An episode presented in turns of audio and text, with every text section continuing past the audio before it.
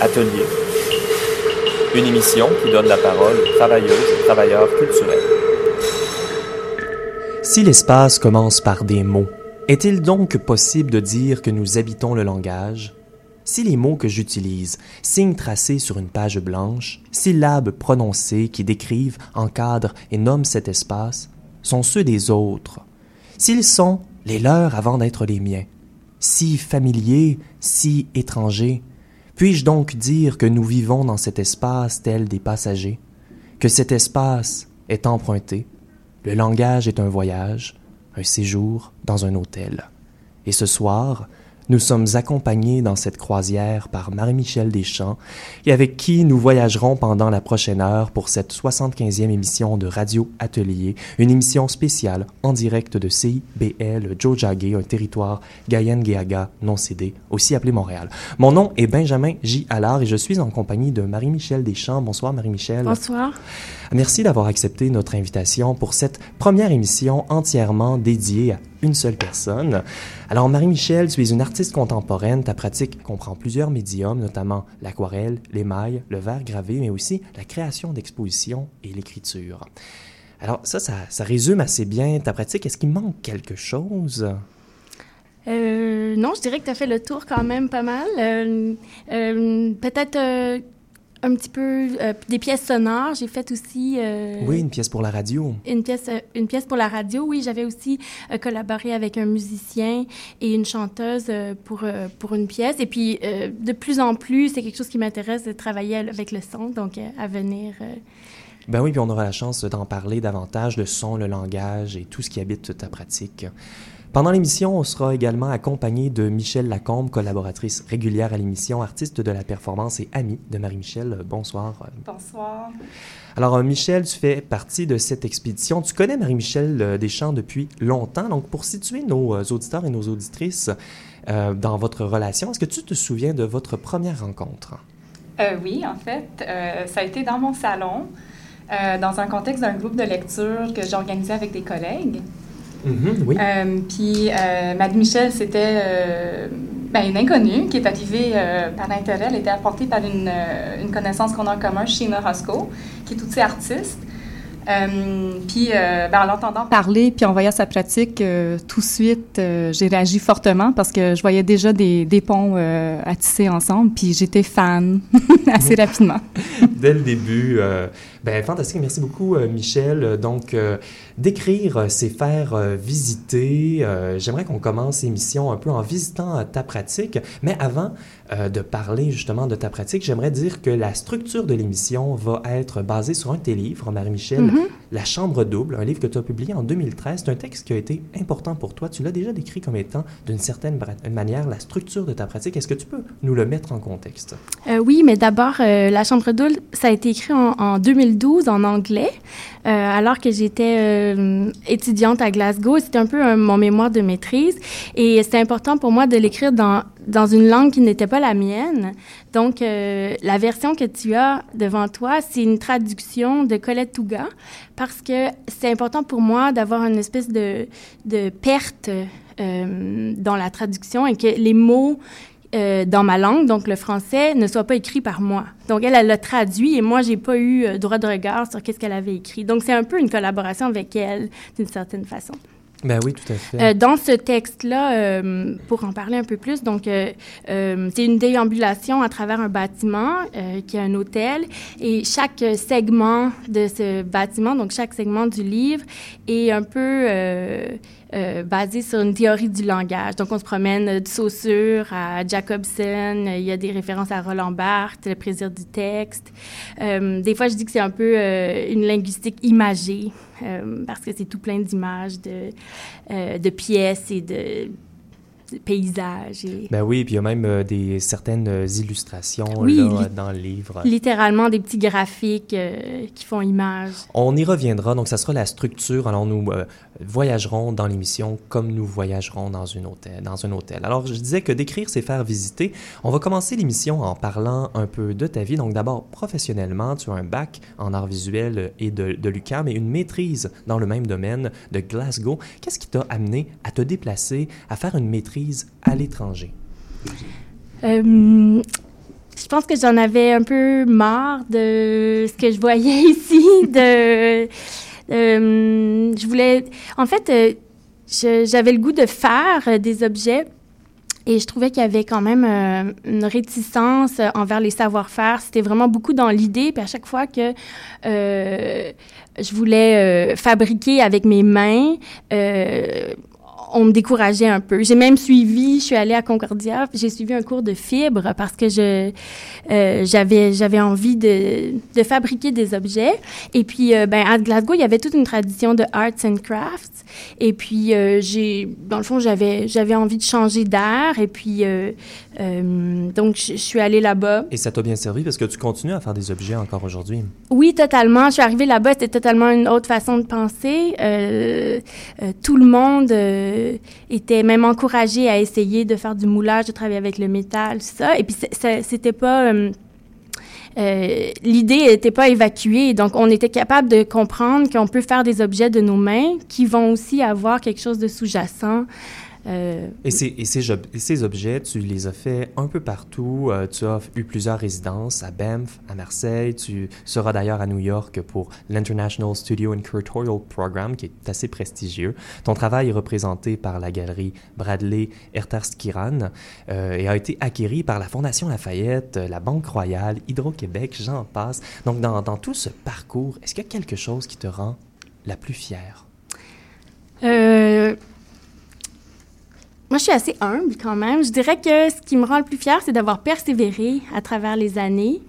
Euh, persévérer après les refus, après les difficultés d'avoir des visas, après euh, euh, les conditions de travail pour les artistes qui sont pas toujours les meilleures. je trouve qu'il y a, en fait, euh, c'est quelque chose d'important pour moi d'avoir su euh, garder euh, confiance pendant toutes ces années. Donc, plutôt qu'une réalisation en particulier, je dirais que c'est cette persévérance qui fait que je, suis où je suis. Et il y a une grande part de chance, j'imagine, là-dedans aussi, mais c'est ça qui me rend le plus fière.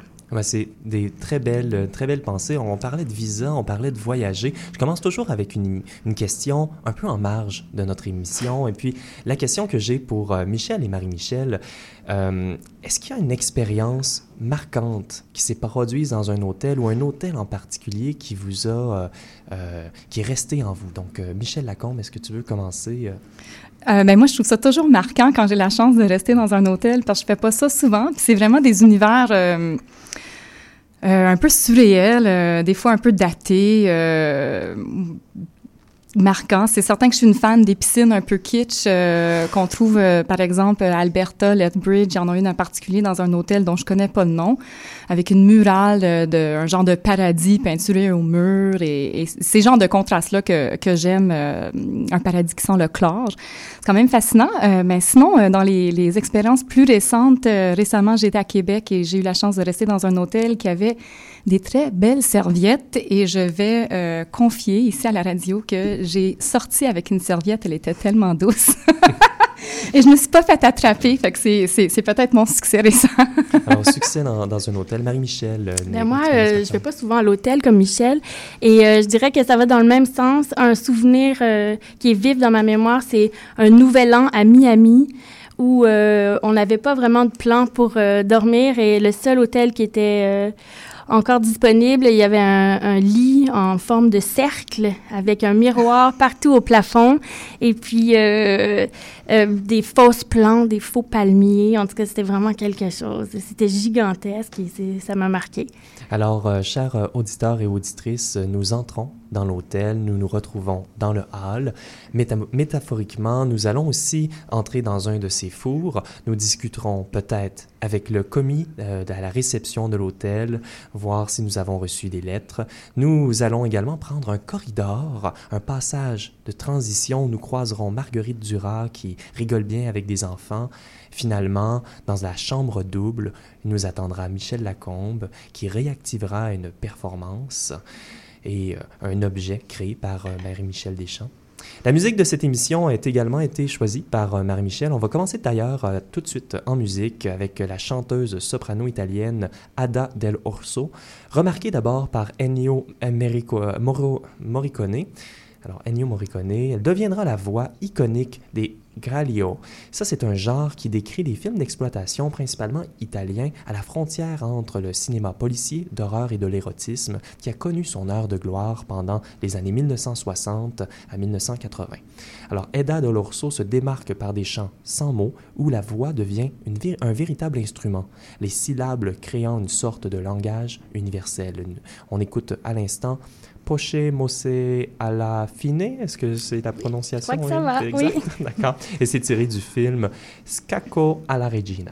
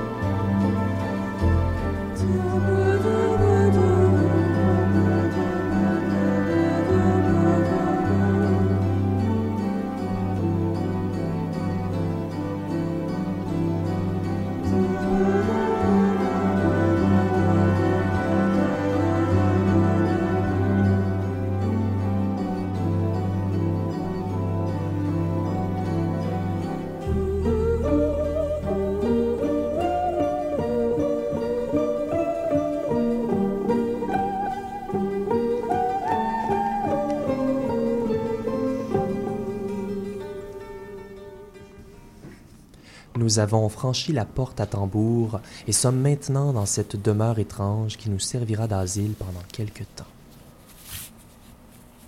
Bienvenue dans le hall de l'hôtel.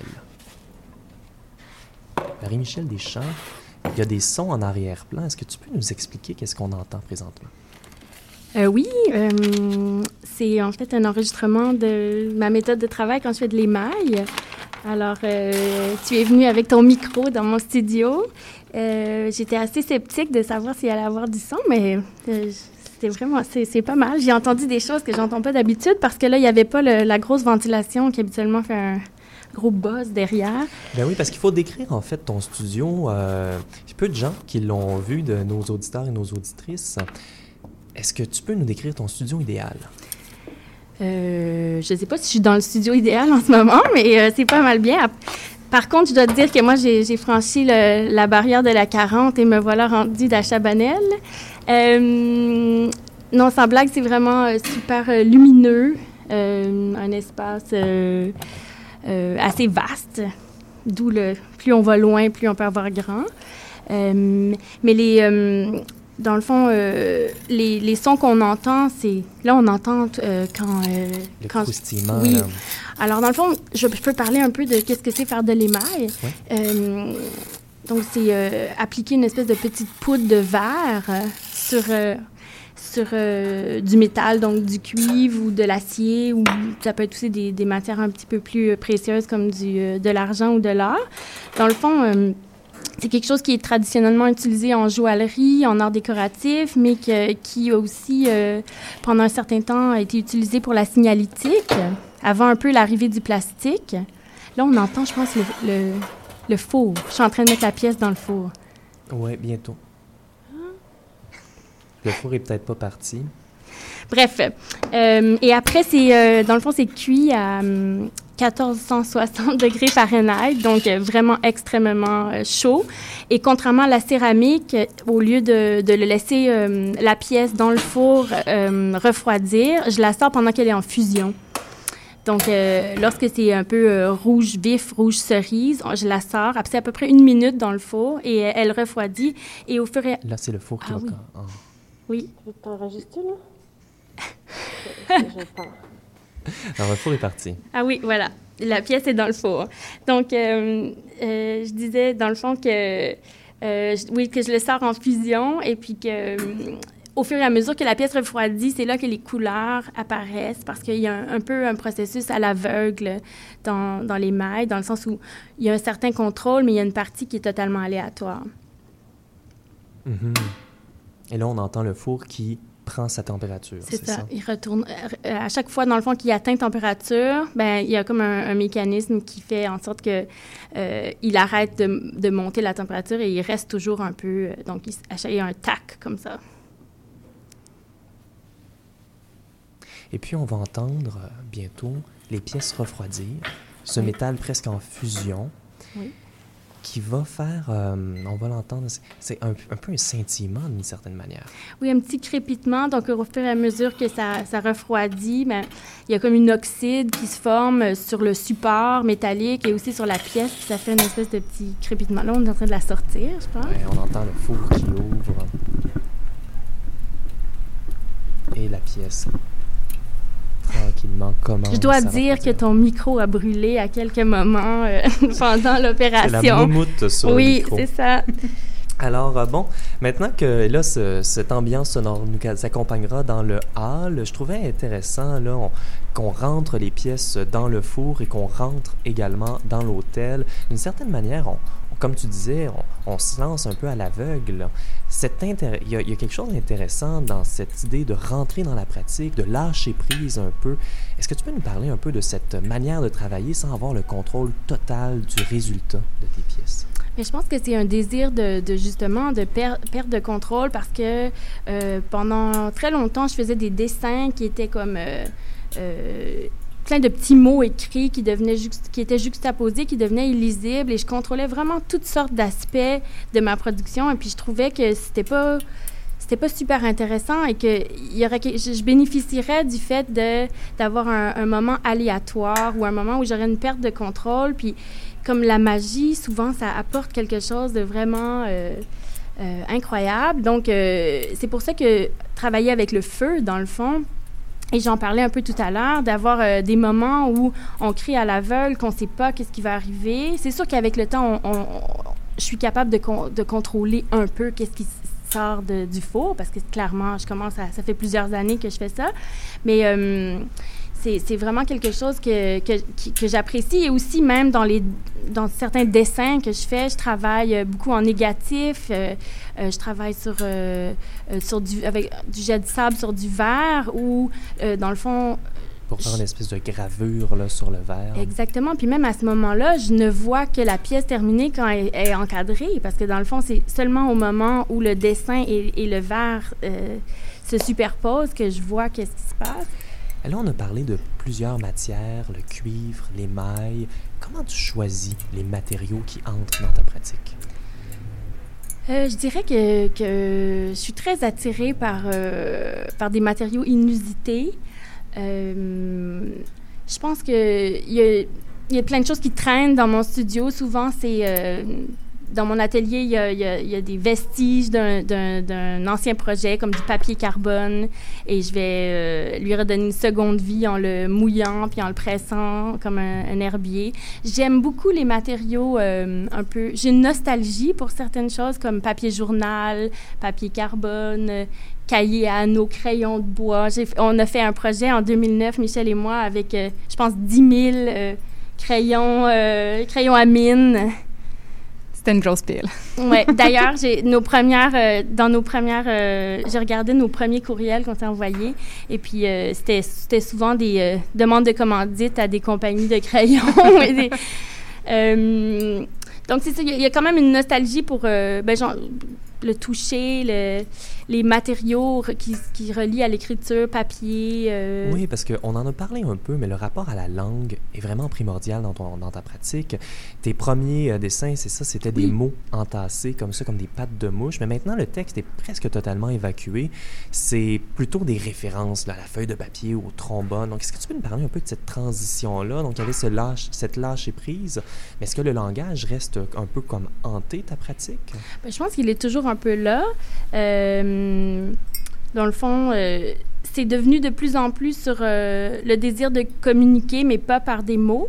J'ai voulu parler de, de, de des messages non transmis, de l'intraduisible, de l'incommunicable. Donc, il y a beaucoup de, d'espace blanc. Il y a aussi tout un, il y a une gêne, euh, il y a une, retenue. une, réserve. Euh, je dis toujours, euh, dans le fond, un, des premiers projets que j'ai fait après ces petits dessins avec des mots, c'était c'est une pièce en émail qui s'appelle Frequent Flyer, voyageur fréquent. Et c'est dans le fond, c'est littéralement une feuille d'émail qui est un papier qui est comme un agrandissement d'un papier plié, euh, tout blanc dans le fond, qui est, et, qui est comme une espèce d'enveloppe. Donc c'est un peu comme je savais pas quoi faire avec la page blanche, donc au lieu d'écrire quelque chose dessus, ben je l'ai replié sur elle-même.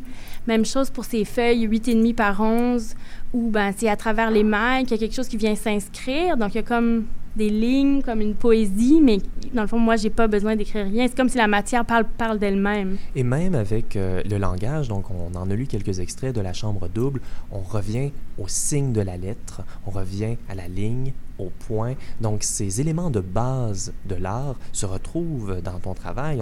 J'aimerais citer euh, un projet web que tu as fait avec euh, Éléonore Foss. on ne voit plus la trace ou le geste, mais plutôt les connexions point par point. Et je trouvais ça intéressant parce que souvent ton procédé est très... Euh, il n'est pas communiqué tout de suite, on ne sait pas trop qu'est-ce qu'on regarde. Donc, il y a cette euh, idée-là entre le point, mais qui, qui s'échappe, la fissure. Est-ce que tu veux nous parler un peu de ces éléments de base-là de, euh, ben, dans le fond, j'aime tout ce qui j'aime tout ce qui parle sans, sans, avoir de mots. Je pense que c'est pour ça que j'aime autant euh, euh Edda Del Orso. On a entendu la pièce sonore. Euh, je pense que on a tellement de il y a tellement de mots, il y a tellement d'images, il y a tellement de choses qui nous confrontent à chaque jour. Je pense que c'est beau aussi des moments de silence. Euh, puis la ponctuation, c'est on a parlé de points, on a parlé de lignes, c'est aussi des moments, c'est aussi c'est aussi une façon de parler, c'est aussi un langage en soi. Mais je propose qu'on retourne peut-être en musique. Ben oui. ce moment. On va, on va écouter euh, le musicien autodidacte François de Roubaix, qui a créé un grand nombre de trames sonores pour le cinéma, pour des documentaires scientifiques et sous-marins, notamment pour les films de Jean Painlevé. Ironiquement, François Roubaix trouve la mort à l'âge de 37 ans dans un tragique accident de plongée sous-marine. On va écouter Tour et détour de François de Roubaix.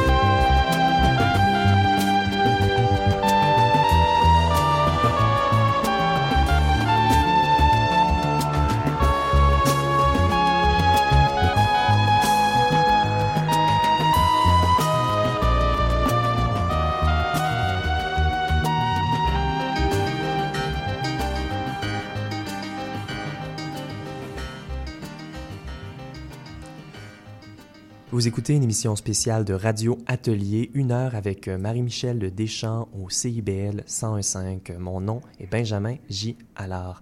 Marie-Michel, l'acte que je viens juste de faire, reconnaître l'autre, annoncer qu'on est là, se nommer, dire que nous créons ensemble, c'est quelque chose qu'on retrouve souvent dans ta pratique. Qu'est-ce qui t'intéresse dans la participation avec les autres? Euh, ben, je pensais à ça justement. Euh, comment comment je crée, dans le fond, puis comment euh, toutes mes installations, mes, mes pièces, c'est plein de petits fragments ensemble qui, euh, euh, dans le fond, prennent sens quand ils sont quand ils sont mis les uns avec les autres. En relation. Exactement, en relation. Et puis, dans le fond, au lieu que, que ce soit juste une voix, mais il y a comme une multiplicité une multiplicité de voix qui, qui, euh, qui parlent, dans le fond. Et, et, je pensais à ça et je me disais que c'est la même chose avec ma pratique. C'est aussi euh, euh, des choses que je lis, des gens avec qui je parle. Il y a l'influence de ça qui est toujours dans le background. Et puis, dans le fond, le fait de, On a parlé aussi plutôt de, de vouloir avoir une perte Perte de contrôle. Perte de contrôle. C'est sûr que dans un dialogue ou dans une conversation avec quelqu'un, ben, il y a une part de... Il y a une part de... Il y a un moment où on doit laisser aller. Euh, et puis, euh, mais ça, c'est quelque chose qui m'intéressait aussi. Et je pense que quand on doit parler de langage, euh, ben, il faut avoir un dialogue. Donc, la collaboration, c'est quelque chose qui m'a semblé assez évident pour quelqu'un qui s'intéresse euh, aux mots. Et puis, euh, il y a eu un moment euh, où j'étais, j'ai passé très longtemps en, Europe, dans des pays où je parlais pas nécessairement la langue. Et je me suis retrouvée toute seule dans un atelier un jour à Gênes, en Italie. Et je me suis dit, je parlais, euh, j'avais une correspondance avec un écrivain qui s'appelle Louis Wolfson et je me suis dit que euh, ça serait vraiment bien de prendre d'autres artistes et, de, de, faire un projet qui impliquerait encore une, une, multiplicité de voix. Ben oui, tout à fait. Puis on va parler d'ailleurs de Louis Wolfson parce que dans notre visite imaginaire de l'hôtel, l'hôtel qui serait le langage ou ta pratique, on est à la réception, donc c'est l'endroit où on est appelé à choisir une chambre et où on reçoit une clé. Et une, personne marquante qui a été dans, ta vie et ta pratique, c'est justement Louis Wolfson, un écrivain schizophrène qui a dédié sa vie à désapprendre l'anglais à l'aide d'un système de traduction simultanée. Donc, comment tu as découvert son travail? Comment tu as commencé cette correspondance-là avec euh, Louis Wolfson? Euh, dans le fond, euh, comme je disais, j'étais j'étais en, en, Suisse et j'apprenais, je dédiais presque toutes mes journées à apprendre l'allemand allemand. Et puis, je suis tombée sur le personnage de Wolfson, je pense que c'est dans Le Devoir. Et euh, il décrivait euh, cet homme, dans le fond, qui avait écrit ce livre où il essayait de désapprendre sa langue maternelle. Euh, et cet homme-là avait aussi habité à Montréal. Et il décrivait qu'il a passé des journées, dans le fond, dans les habitations Jeanne Mance, qui, allait à la bibliothèque de l'Université de Montréal. Et, parce qu'il était super intéressé par Montréal, parce que c'était un peu un bastion de, Français à l'intérieur d'une Amérique, parce que lui, était new-yorkais. Et puis, euh, j'ai fait le calcul. Un peu, je me suis dit, euh, ben, il doit avoir... Euh, il doit être vieux, mais il n'est pas supposé être mort parce que je lisais un peu en ligne sur lui. Et finalement, j'ai trouvé quelqu'un, un Italien, qui faisait un documentaire sur sa vie et il m'a mis en contact avec lui. On a commencé une, une correspondance par courriel. Dans le fond, il était, il avait comme 89 ans et il avait gagné 2 millions de dollars à la loterie. Donc, il habitait présentement à Porto Rico. Et puis, bien, on a, commencé à écrire en allemand, en français, puis on parlait de « je lui ai envoyé mon livre euh, on échangeait un peu sur sa vie, euh, son livre, euh, le fait d'avoir une identité qui est comme un peu comme une prison, d'être pris dans un corps. Et puis l'idée de ce... dans le fond, j'ai eu l'idée d'un projet où je reproduirais avec d'autres artistes un peu euh, ma, ma, conversation avec lui. Donc, au lieu de l'utiliser un peu puis de l'instrumentaliser pour faire une expo, ce que je voulais pas faire parce que je, euh, je, je, respectais vraiment ce personnage, mais je voulais faire quelque chose qui impliquait son œuvre. Donc, j'ai décidé de choisir plusieurs artistes qui travaillaient avec le langage et euh, de dont faire... Michel Lacombe. Dont Michel Lacombe. Il y avait Carl Trahan, il y avait euh, Brian Calamonde, qui est un designer graphique. On va mettre un lien sur notre site oui, internet radioatelier.ca pour en apprendre davantage. Donc, euh, et puis on a fait ce projet, et puis euh, voilà. Et puis tu as apporté avec toi à la radio, justement, un extrait de Louis Wolfson qu'il t'a fait parvenir. Oui, un jour, euh, je lui explique mon projet, je lui dis que je vais faire une exposition, et il me dit, c'est super, j'ai réécrit une des pages de mon livre. Et je dis, ah oui, c'est incroyable. Il dit, mais je ne l'ai pas écrit, euh, dans le fond, avec des mots sur du papier. J'ai fait une vidéo pour toi. Et je reçois cette vidéo, euh, et puis euh, je, je, me mets à... D'abord, je le vois, il lui manque des dents. Euh, on pourrait peut-être l'écouter. Oui, on, exactement. On, on le mettra en contexte après. Les 13 premières lignes assez modifiées de la page 34 de le schizo et la langue suivre avec certains mots, ça et là, prononcés intentionnellement de façon inhabituelle. Voilà, sans doute, un intéressant exercice en prononciation, entre autres.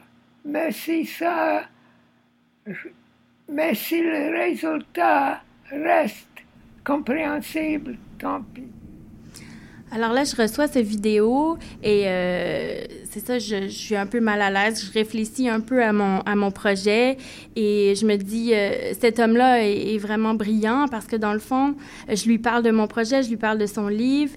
Euh, j'ai vraiment beaucoup idéalisé son personnage et sa vie et son, et son livre. Et lui, il m'envoie, dans le fond, une vidéo et, la fameuse page 34 qui me dit avoir réécrit, ben, c'est une, une page où où, dans le fond, il décrit les sévices corporels qu'il a reçus dans les, euh, dans les hôpitaux psychiatriques, dans le fond. Alors, c'est un peu comme s'il me disait, euh, c'est beau ton projet, c'est beau ce que tu fais, j'apprécie que tu, tu m'accordes de l'importance, mais sache aussi que j'ai souffert, que j'ai été... Euh, que c'était pas que rose ma vie. Mhm, oui, et puis cette correspondance-là, ces idées-là se sont matérialisées dans l'exposition Elle Astérix, Astérix étant le signe, euh, qui était présenté à la Fonderie Darling. Alors, Michel Lacombe, euh, qui est avec nous pendant l'émission, euh, tu as fait partie de cette exposition-là. Est-ce que tu peux nous parler un peu justement de la correspondance que tu as eue avec Marie-Michel? oui, absolument. Ben, j'étais d'abord touchée de l'invitation de participer. C'était puis de me retrouver pas juste à travailler avec Marie-Michel, mais parmi une liste quand même exceptionnelle d'artistes. Euh, c'est certain que moi, je suis une artiste qui travaille la performance et mon corps. Fait que mon instinct d'abord, quand on parle du langage, c'est de le, vouloir le réintégrer dans le corps. Euh, j'ai aussi la chance de bien connaître Marie-Michel. Ça fait des années qu'on se fréquente, puis on a une amitié qui est à la fois, je dirais, professionnelle. Euh, on parle de projets puis d'idées, mais on, a aussi une, une, une, amitié intime. Fait qu'on parle aussi de, de potins, de vie, euh, d'intimité. Euh, et avec cette position-là que je pense est assez particulière face à d'autres collaborateurs, collaboratrices. Euh, j'ai proposé de vraiment intégrer son œuvre dans mon corps. Euh, pour essayer de proposer une relation, je dirais, plus directe entre la matière qu'elle travaille puis euh, la corporalité. Puis aussi pour peut-être sortir euh, ces réflexions-là d'une posture euh, d'objet audiovisuel vers quelque chose de plus incarné. Euh, fait que c'est, c'est ça qu'on a fait. Marie-Michel m'a construit, en fait, euh, ce que j'appelle, en fait, un bijou. Ça faisait des années depuis qu'elle a commencé les mains qu'on parle de, de, me faire des bijoux conceptuels parce que j'aime ça être, être décorée. Euh, puis finalement, ça a pris cette forme-là, euh, un bijou pour la bouche. Fait que c'est une, une sculpture en émail euh, qu'elle m'a produite. Euh, que j'ai inséré dans la bouche euh, pendant une période de temps et avec laquelle on a fait une performance pour vidéo qui a été euh, présentée dans le contexte de l'exposition. Et c'est en fait cette œuvre-là ou cet objet-là que je vais réactiver dans le contexte de l'émission plus tard aujourd'hui. Ouais. Et moi, je trouvais ça quand même super important que Michel fasse partie de l'expo et qu'elle fasse cette pièce-là en particulier parce que je trouvais que c'était un peu euh, il y avait il y avait quelque chose de violent à ce geste de de, de, de être incapable de parler puis d'avoir quelque chose qui contraint la voix contraint la parole parce que c'est quand même c'est un bijou mais c'est un bijou assez euh, euh, contraignant dans le sens où il met pas en valeur de manière traditionnelle. Non, non, mais c'est certain, c'est ça met en, ça devient une contrainte, mais c'est aussi à la fois, moi je l'interpréterais également euh, comme un peu un théâtre pour la bouche ou un théâtre pour la langue. Euh, ça, ça, change la façon qu'on peut communiquer, mais euh, ça dévalorise une certaine forme de langage, mais ça met aussi en valeur d'autres formes de, de sons ou d'expressions peut-être plus difficiles, mais qui peuvent être exprimées par le corps. Fait que ça, ça va un peu des deux côtés. Bien, ça, ça sera à la toute fin de l'émission. Euh, on va également, juste avant ça, entendre Marguerite Duras bien rigoler avec des enfants. Et euh, tout ça, ça sera après la pause. Marie-Michel Deschamps, on va continuer cette émission-là, une heure, à CIBL 105.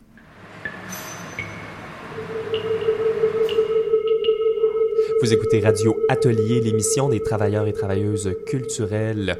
Nous euh, sommes dans une émission spéciale avec Marie-Michel Deschamps, un épisode spécial sur sa pratique. Nous visitons un hôtel imaginaire qu'est le langage. Vous pouvez trouver tous les détails de cette émission au radioatelier.ca. Alors dans cette visite, nous sommes en direction de la chambre double. Nous avons une clé en main. Nous sommes présentement dans le corridor. Métaphoriquement parlant, Parler en métaphore, c'est se rendre d'un point à un autre en prenant le chemin le plus long. Tout ce qu'on apprend, ça sert à quelque chose ou il y a des choses qui ne servent à rien du tout Ah, tout ce qu'on apprend, ça sert à quelque chose, oui, parce que si on fait de la gymnastique, après, on peut être équilibriste. On peut faire le trapèze, comme ça. On peut faire... Mais l'histoire de France, à quoi ça sert? Ah, là, ça sert à être gagnant et avoir un jouet. Et la géographie? La géographie, ça sert à, après à être géographiste. Et la poésie? La poésie, ça sert après à faire les poésies.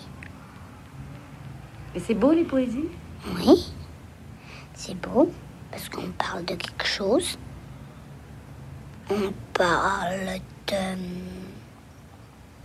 d'une marmite, par exemple. D'un bateau qui s'appelle une frégate. Mais quelle est la différence entre une poésie et puis un livre qui et puis Ah, Autre chose? ça c'est autre chose. la poésie? Un livre, c'est pour lire, et une poésie, c'est pour écrire. Ah bon? Ben oui, Mais non puisque la maîtresse, elle marque au tableau Oui. c'est la poésie. Oui. Puis après, on écrit. Tiens, je vais vous réciter une phrase. Sur le feu jaune et bleu, chante la grosse marmite. La marmite au pot-au-feu. Mais oui, ça c'est de la poésie. Et si je dis sur le feu, il y a une grosse marmite qui chante, qui est pleine de pot-au-feu, est-ce que c'est de la poésie Non, Pourquoi parce que c'est pas pareil que ce, que je viens de dire. On parle comment? Comme dans la lecture ou comme dans la poésie? On parle pareil, parce qu'on a la même voix. Alors tu vas être chanteur, toi? Oui, et équilibriste.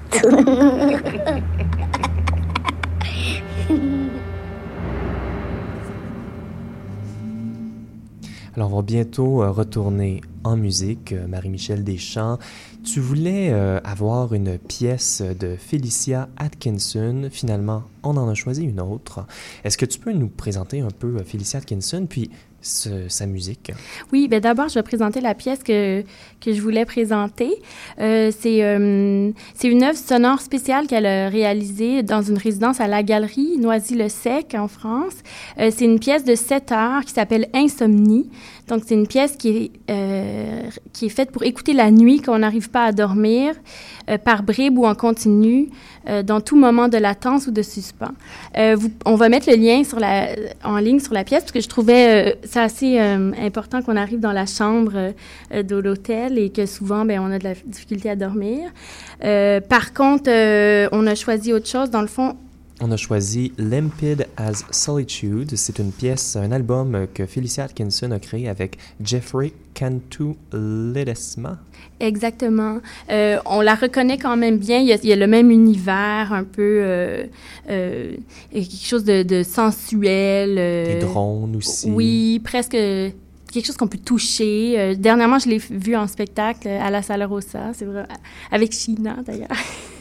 Euh, euh, donc, c'est ça. Donc, il y, a, y y des sons, elle parle, euh, elle a une pratique visuelle aussi. Et je pense que c'est vraiment quelque chose qu'on peut voir dans, dans sa musique. euh, C'est de la musique à écouter en studio pendant qu'on travaille peut-être. Oui, exactement. Alors on va en musique, on écoute Limpid as Solitude.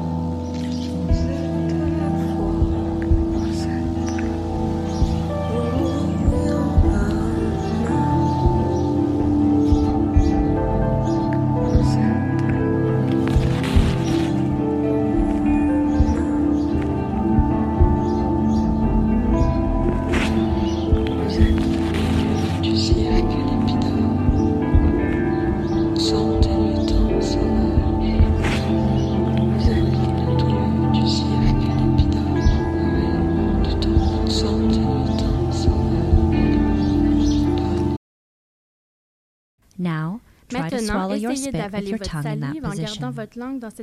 Remember to keep your mouth wet. Let's get started.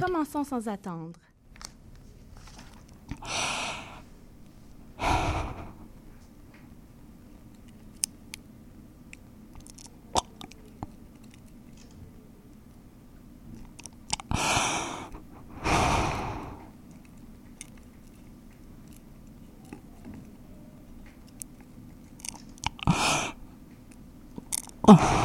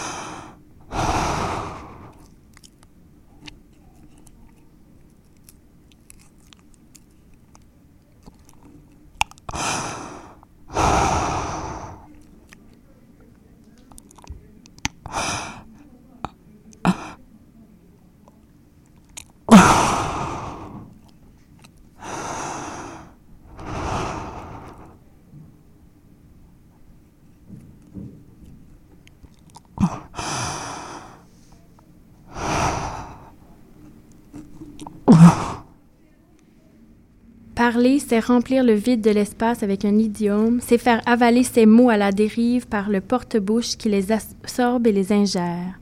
Et n'est-ce pas l'objectif de la direction de l'hôtel, remplir les chambres de voix, remplir les corridors de mots en mouvement, assouvir cette communauté de bouches vides? Jusqu'à maintenant, il s'est agi d'inaccessibles oreilles, Dieu, ainsi que de l'entrée, soit la porte-bouche. Pénétrer dans la chambre, c'est entrer dans l'espace intime du corps de l'autel, c'est avancer dans le palais-palais où vit la langue.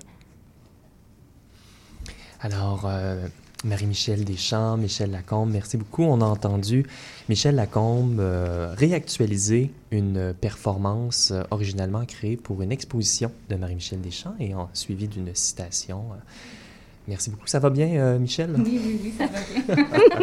C'est une performance qui est très intense. hein. On, on t'entend à peine respirer. Les gens peuvent imaginer la souffrance. euh, comment as- as-tu... Est-ce qu'on peut parler peut-être de, de l'origine de, ce, de cet appareil pour la bouche, de ce dispositif pour la bouche?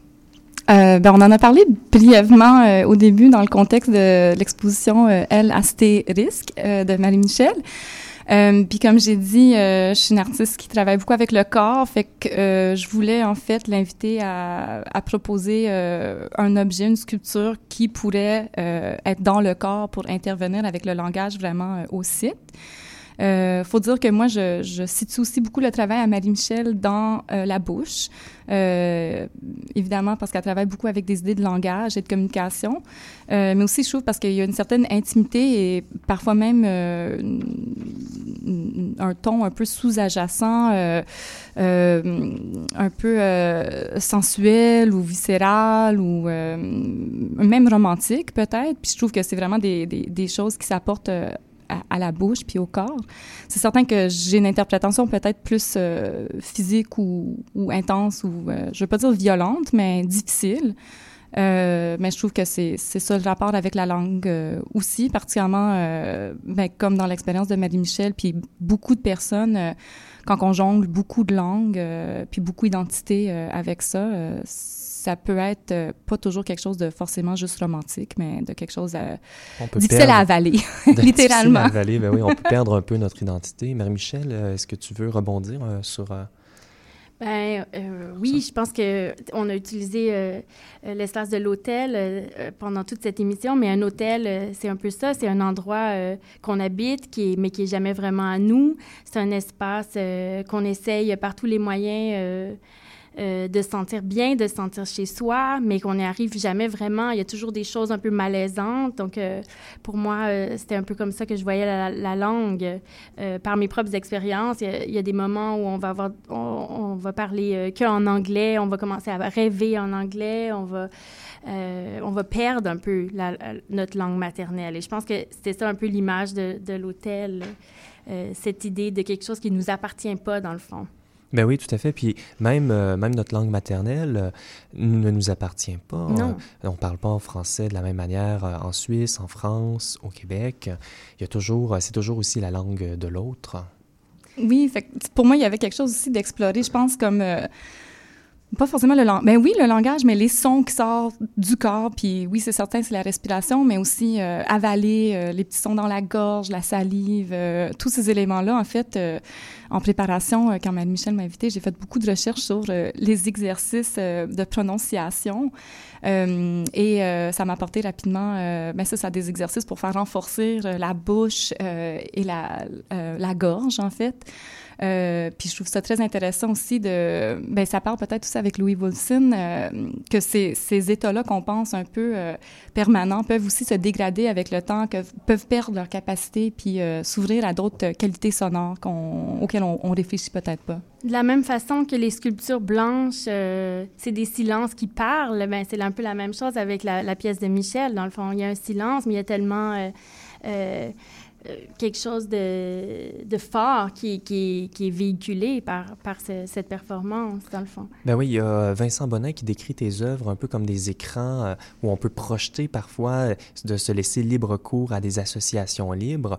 même chose un peu comme ça avec avec cette performance-là qui nous laisse, qui nous confronte à ces bruits intimes-là, il y a quelque chose avec le spectateur qui est un peu laissé sans, ligne blanche ou les, fils rouges que le spectateur se doit faire son propre théâtre, hein, ses propres interprétations. Oui, puis si je peux faire un autre parallèle avec Marie-Michel, tu sais, tout ce côté-là de, l'imprévu, euh, c'est certain que moi, quand je développe une action ou quand j'ai proposé cette, cette, ben, cette production de sculpture en collaboration, puis euh, la performance qui va avec.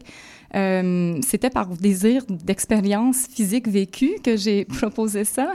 Euh, c'est certain que rendu à l'étape de le partager, dans le contexte de l'exposition, c'est vraiment au visuel, mais dans le contexte ici d'apporter un, un, côté sonore auquel je réfléchis pas dans l'expérience de l'objet, mais qui est quand même peut-être pertinente à partager ou qui peut communiquer autre chose.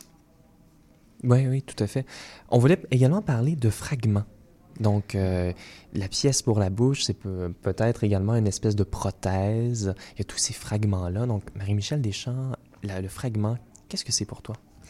Euh, ben, J'en ai parlé un peu euh, plus tôt, euh, que dans le fond, toutes mes pièces se construisaient de petites bribes, petits fragments qui, qui, venaient former un langage plutôt universel par, après. Dans le fond, c'était comme plusieurs objets, plusieurs images, plusieurs voix, j'aime ça l'appeler comme ça, qui deviennent comme une, une, voix, sans, sans, prétention que ça soit la bonne, mais dans le fond oui, puis peut-être dans cette multiplicité-là, il y a des contradictions qui émergent, justement, au lieu d'être comme une singularité de, de perspective, de communication, euh, ça soulève peut-être des, des, textures, des frictions, euh, des malentendus, des... Con... Ouais, c'est quand même... Euh... Et c'est un bel endroit dans cet hôtel imaginaire, la chambre double, parce que c'est maintenant la pièce que nous visitons. Mm-hmm. C'est l'endroit de rencontre intime par excellence, de rencontre entre des voix, entre des langues.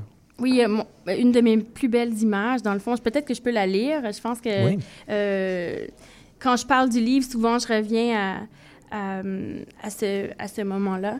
Euh, je dis, le lit est l'élément le plus important de la chambre à coucher. Son appellation même en est dérivée. Dans ma chambre à coucher, ici, à l'hôtel, le lit double est en fait composé de deux lits simples retenus intimement par la tension d'un drap housse.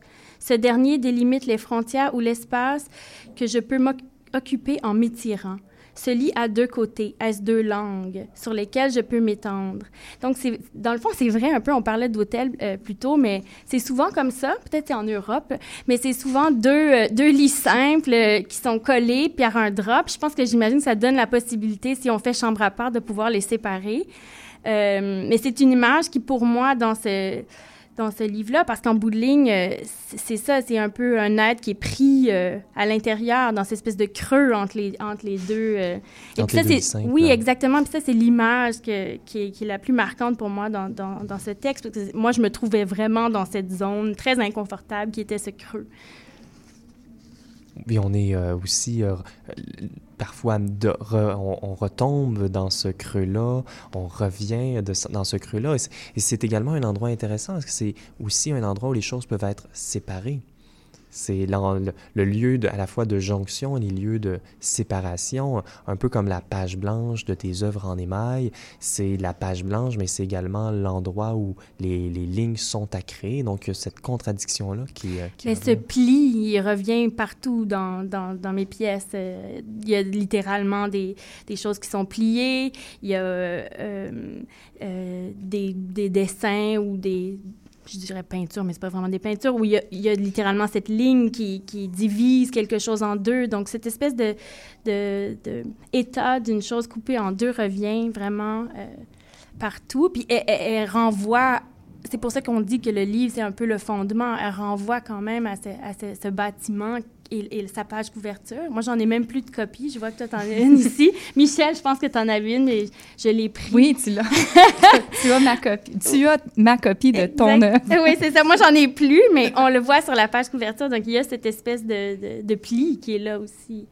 Oui, oui, oui, tout à fait. Ça commence tout de suite avec euh, une citation, les, les, les paragraphes, euh, la ligne noire. On pourrait mettre une photo également là, sur notre euh, page Facebook. Et puis, euh, oui, un dernier mot. En, notre, on, va bientôt arriver au sous-sol, qui est euh, la fin de l'émission, là où euh, les boîtes, une dernière chanson que tu nous as offert. Est-ce que vous avez des mots de conclusion?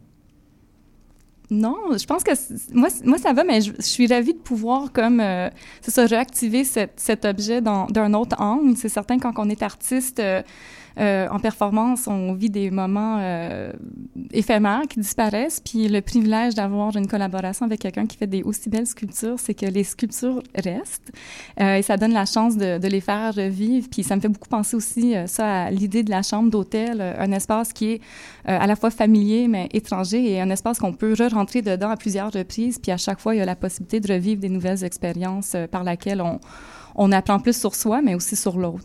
Puis étrangement, la première itération de ce projet, c'était seulement une image. Oui, silencieux. Dans le fond, c'était une vidéo qui était silencieux et là, on n'a pas l'image, mais on n'a que le son. Donc, c'est assez... Euh, moi, je me trouve privilégiée de... d'avoir entendu ben ce oui, son-là. exactement.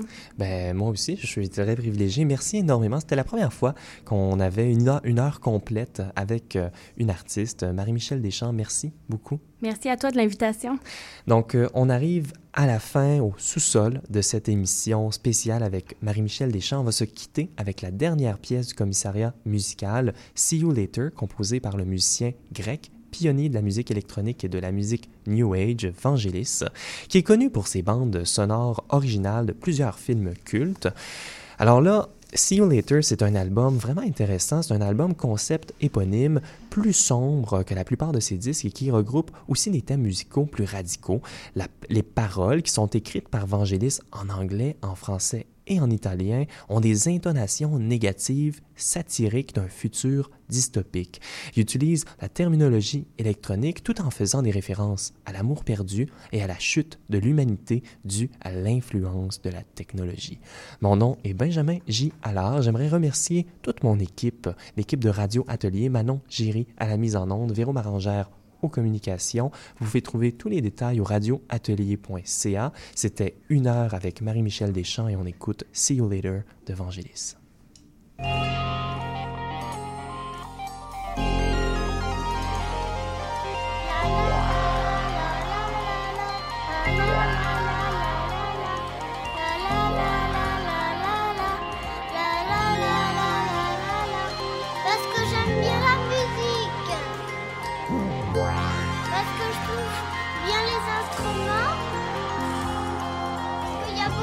et j'aimerais bien jouer du piano.